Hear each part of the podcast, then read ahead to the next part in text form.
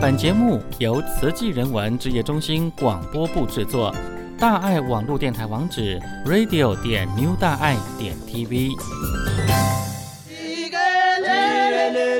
打开心门，缩小自我，填补人与人之间的鸿沟。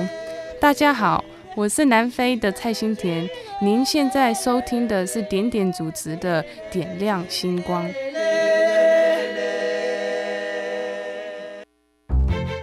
书就像降落伞一样，要打开才有用。让我们打开书本，一起进入，听听我的藏书阁。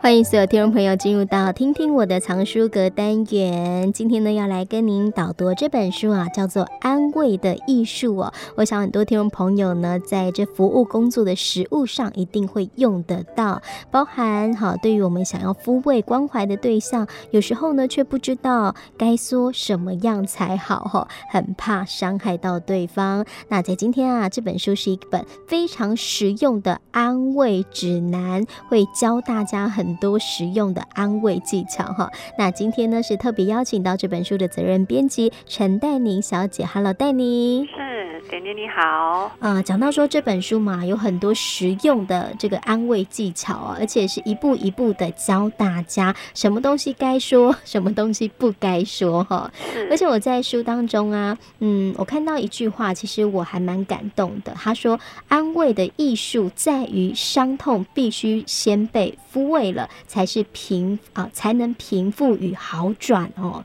嗯，讲到说人的伤口，其实要花时间去慢慢的让它做弥补啊。那对于能讲出这番话，我相信这个作者一定是相当的专业哈、我们来谈谈这本书的作者福尔沃克。嗯。呃，福尔沃克是个美国人，然后他其实是专研就是呃复健咨商，是一种呃是一位咨商师，然后他主要的研究是在悲伤、失去跟失能的提供一些他们的心理咨商，然后也担任一些上亲团体的，就是去主持这些他们的支持团体。然后这本《安慰的艺术》是他的第一本书，嗯然后一出版之后，因为他自己会写这本书，是说他找不到这样的书，啊，对，所以他一出版之后呢，就被很多大学还有一些智商团体就指定为是训练的手册。嗯哼，是因为其实讲到说安慰这件事情嘛，呃，我之前在我们节目当中啊，因为像我讲什么创伤症候群啊，哦、也特别请临呃临床心理师，甚至是呃包含了智商心理师来到节目当中跟大家分享安慰这件事哈。可是因为大家所分享其实就是比较片段，那我觉得这本书它写的很完整，从头然后到尾哈，嗯这个很有逻辑。然后就像呃刚刚带你讲的，有点像教科书啦，可是它也没有像教科书那么的乏味哈，并没有，但是却可以提供给在实务工作上或者像我们当志工的人哈，呃，可以有一个很好的依循。那我们就来介绍这本书，其实它分成了五大部分，对不对？那是每一个部分里头又有它的章节，我们来谈谈这本书它的章节安排。好，呃，这本书其实分五大部分，就是从头，然后告诉你方法，然后告诉你还有其他什么的资源。第一部分叫重建安慰的艺术，它是要教读者怎么去当个好的倾听者，因为然后因为他觉得安慰这件事很重要的是倾听跟陪伴，然后也会透过一些职业者的示范，然后提出一些安慰的技巧。在第二章安慰的语言当中呢，就是告诉我们实用的要怎么说，避免怎么说，要怎么说，怎么写。嗯哼，第三章呢，艺术的抚慰力量其实是呃，就是我们比较没有看过的，就是有别于话语跟行动，其实就是在艺术创作上面，甚至是在譬如看电影、说故事，都能带来安慰的力量。嗯哼。接下来的一章是动物跟土地教我们的事，其实谈到的是一些动物的疗法，譬如说我们现在有看到所谓的狗狗医生啊，猫猫嗯猫咪怎么能够提供安慰。然后，另外，他也在这一章里面要强调说，我们在给别人安慰的过程中呢，你要怎么自我设限、自我嗯哼关怀。嗯，那最后一章则是提到安慰的指南，就是提提供一些有用的资源，包括电影、书籍、嗯网站、音乐。嗯哼这大概就是这本书大概的架构。哇，所以听起来很全面哈，不光是我们彼此对谈，甚至引入了像艺术、宠物，好，还有一些像娱乐的资源嘛，对不对？对好，其实安慰并没有说好像也很有压迫感，有没有？我要来安慰你。 那对于那个被安慰的人来说，可能也会有很大的压力哈。好，那我们就很快的进入这本书的导读啊。呃，刚刚讲到说这本书有分成了几呃五大部分哦。那第一步就是重建安慰的艺术，其中就有在讲这个安慰国度中的语言，当安慰者在身旁，其实这讲到就是一个倾听嘛。嗯。嗯嗯，其实这个就是呼应到刚才主持人一开始讲的那一句话，他觉得伤痛要先被抚慰了，才能平复跟好转。嗯，那因为他觉得一般人在想要安慰别人的时候呢，我们都想要能够赶快帮对方解决问题，是，或者你觉得自己应该要提供一个迅速有效的协助，或者我们希望在月管，嗯、我们所谓的就是帮助对方走出伤痛，就是要帮助他们尽快的克服难关 这样子。是，但是其实呢，在安慰的这件事上面来说，难过的人最需要的其其实是倾听跟接受，嗯，嗯嗯是然后还有就是他需要人家跟他一起去面对他的沮丧。嗯接，受他们的不安。所以呢，他觉得在安慰的语言，他就先去定义说，我们一般人对安慰的想法跟真正的安慰之间的落差有什么？嗯，嗯就就像我说的，我们喜欢解决问题，可是真正的安慰是我们不提供解决办法的，我们就是陪伴而已。嗯哼，或者关于就是要解决问题这件事，我们总是觉得要快。然后就觉得说你要赶快从难过的情绪中恢复过来啊，你要赶快好起来。可是他觉得呢，真正的安慰是要让对方去找到他自己面对伤痛跟创伤的步调还有方法，嗯哼，就算这个要好几天也没有关系，嗯甚至中间你可能跟对方的意见不同也没关系。我们就是要学着去跟对方的伤痛跟失落共处。嗯哼，这大概就是他提供的一个，就是在安慰国度里面正确的语言应该是什么？嗯，因为我们常安慰别人，就是希望立马见到效果对。 对就说：“哎、不要哭，马上就不要哭。” 然后他就要笑给你看哦。对，我们就希望对方赶快好起来，这样。可是像很难，尤其是有些伤痛是很深的，比如说像亲人往生哈，或是发生一些重大的变故，好，这其实有时候甚至要花好几年的时间去平复那内心的伤口哈，所以那很难去立马就是有一个效果。但是事实上，刚刚戴尼有讲到说，就是一个陪伴。倾听，这反而是很重要。就是当我难过时，我知道有人陪在我身旁，这样就足够了。啊，别人也没办法帮我们决定任何事情啊。好，我现在要往东走，往西走，其实就是一种陪伴跟关怀的力量哈。那再来就是里头还有一个寻找小小避风港，建立连结先于一切。我看到连结这个。名词，我其实也觉得，哎、对，建立连结、建立资源这样的一个连结的定义是什么呢？嗯呃，他这里边他有一个很重要的要点，因为他其实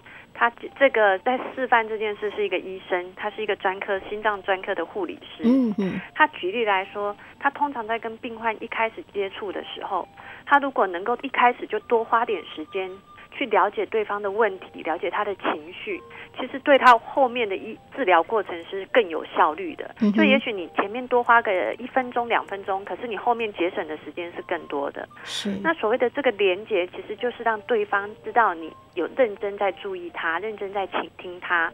知道说你是跟他同在的。嗯那哼作者也举了他自己的一个亲身经验，他说他自己曾经，譬如说在心脏跟上腹部的地方就一直疼痛，嗯然后去看了很多医生，然后医生都诊断他是焦虑，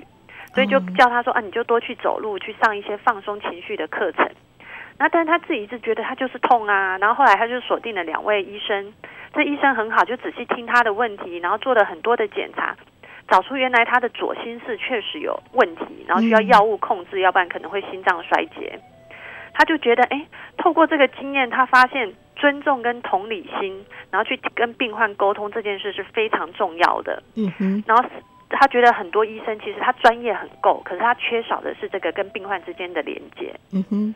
所以他觉得连接这件事其实就是一个人际关系之间的一个润滑剂，嗯然后是能够让对方敞开心房去去说出他自己感受的一个重点。嗯哼，是因为这个连接也让我想到，就上人有讲爱的存款哈，是这彼此之间其实有时候并不是只有事项上的沟通，很多事是来自于情感的交流，然后也包含这个换位思考、同理心哈。我站在你的角度多思考一些，也许就会更明白你想要告诉我的意思哈。嗯，所以这个连接的建立很重要。我们常会觉得说啊，我就是要去帮助你呀、好，可是别人为什么要给你帮助？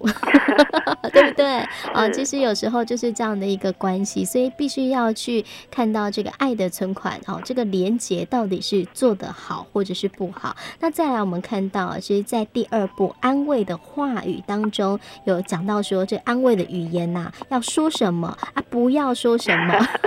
这难了，这难了哈，因为是每个呃案主案主都不一样哈，每个嗯人的状况都不一样。好，那要怎么样去判定说什么东西该说，什么东西不该说呢？其实，在第二步里面，他提供了很多具体的指引，告诉嗯你哼怎么说是帮助不大的，怎么说是很有帮助的。是，那这一步，它其实一个重点就是你在跟别人沟通之前呢，建议你先坐下来，先讲清楚你要传达的重点是什么。也许你这一次要跟对方传达的重点是说，哦，我会都陪在你身边，你随时可以来找到我。嗯哼，或者这一次你要传达的重点是说，你可以提供某种特定的协助，比比如说你可以帮忙他分担家务或帮他遛狗，是，就是你先把你要跟对方说的重点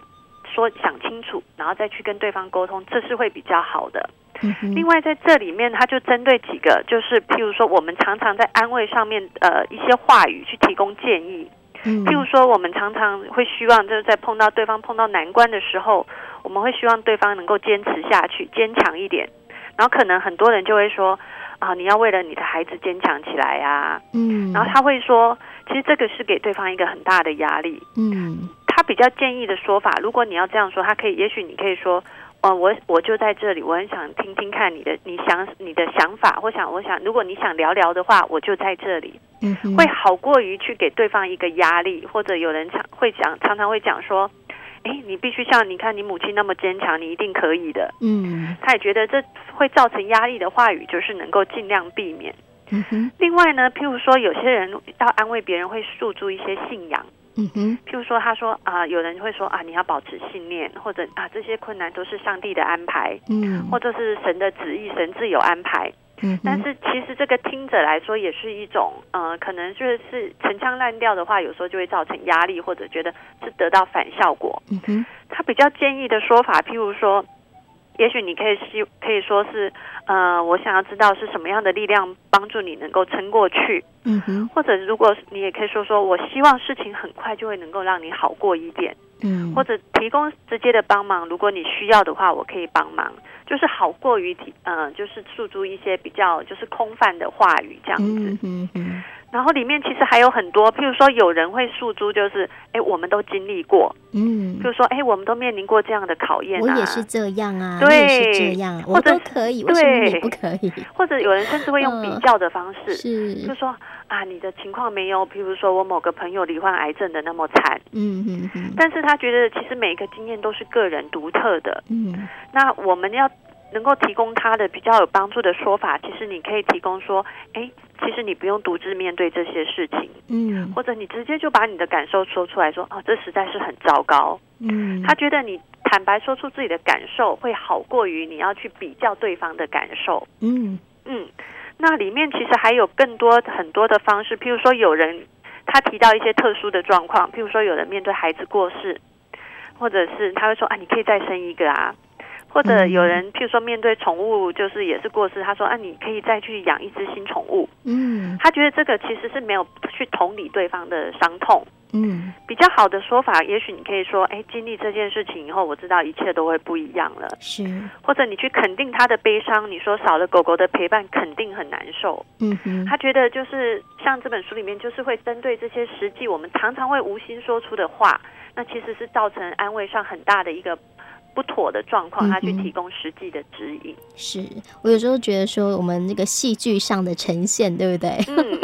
嗯，呃，这个也可以把这个很专业的或者很正确的安慰哈、放在里头。我觉得有时候刚刚讲听到那些话，我都觉得好像在连续剧里面看过， 可是我们就会学啊。当我们遇到这类似的情境，我们就会把这样的话拿出来安慰别人。可是嗯事实上，可能对于听的人而言，那个内心其实会承受更大的伤痛，或者是有更多的压力哈、 是，好，所以这样总结下来，其实我发现，其实安慰别人并不难哦。这个有时候就是我们不要出那么多意见，听就嗯对了。 是，而且他觉得嗯很重要是，其实有时候你就把你的想法，你不要觉得就是你，你其实觉得这件事很糟，嗯但你觉得你想要安慰别人，你就说出一些正面鼓励的话。是他啊觉得有时候其实你就分享你自己的感受，嗯哼也许这就是能让对方觉得，哎，你有同理，跟我同同样的感受，这就是一种安慰。有时候我们会很否定别人，说啊，其实你也没那么糟嘛。是，其实他内心就觉得这样还不够惨吗？嗯哦， 好，所以呢，这个安慰的艺术、哦，为什么讲艺术？因为它的确有点难度，而且我们把它哦这个做得好的话，的确在当中会有人与人之间的美感存在。哦，人情就是这样，彼此的关怀，彼此的陪伴，还有刚刚讲倾听，其实是安慰当中技巧里头最重要的哈、我们去让别人说出他的难过，然后呢，我们去听，然后不要去评论他哦，而是去同理他。哦，这很难做 到，可是呢， 我们在实务工作上一定也要做到哈、这样子呢才算是一个专业的服务人员或者是志工嘛，对不对？是，好好，那今天呢，很感恩商周出版的责任编辑陈黛妮小姐来帮我们导读这本书《安慰的艺术》，感恩黛妮，谢谢，谢谢，嗯拜拜